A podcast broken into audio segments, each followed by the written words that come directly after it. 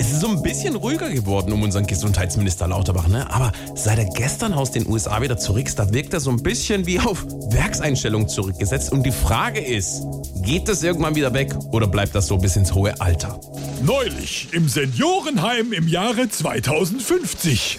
So, Herr Lauterbach, wie haben wir denn geschlafen? Ah, nicht gut, nicht gut. Wollen Sie immer noch kein Salz in Ihre Möhrensuppe? Nein, aber das ist jetzt auch die 98. Welle, steht ja jetzt kurz bevor und ich kann nur warnen. Aber Ne? Herr Lauterbach, jetzt lassen Sie es doch. Es ist doch der letzten Jahrzehnte alles gut gegangen. Wollen wir rüber zum Bingo? Nein, wir müssen die Isolation, Isolation ist ganz wichtig. Es wird viele weiter explodierende, exponentielle Fallzahlen geben. Das habe ich hier in dieser neuen Studie aus Harvard gelesen. Ja, da machen Sie mal den Mund auf. Ah.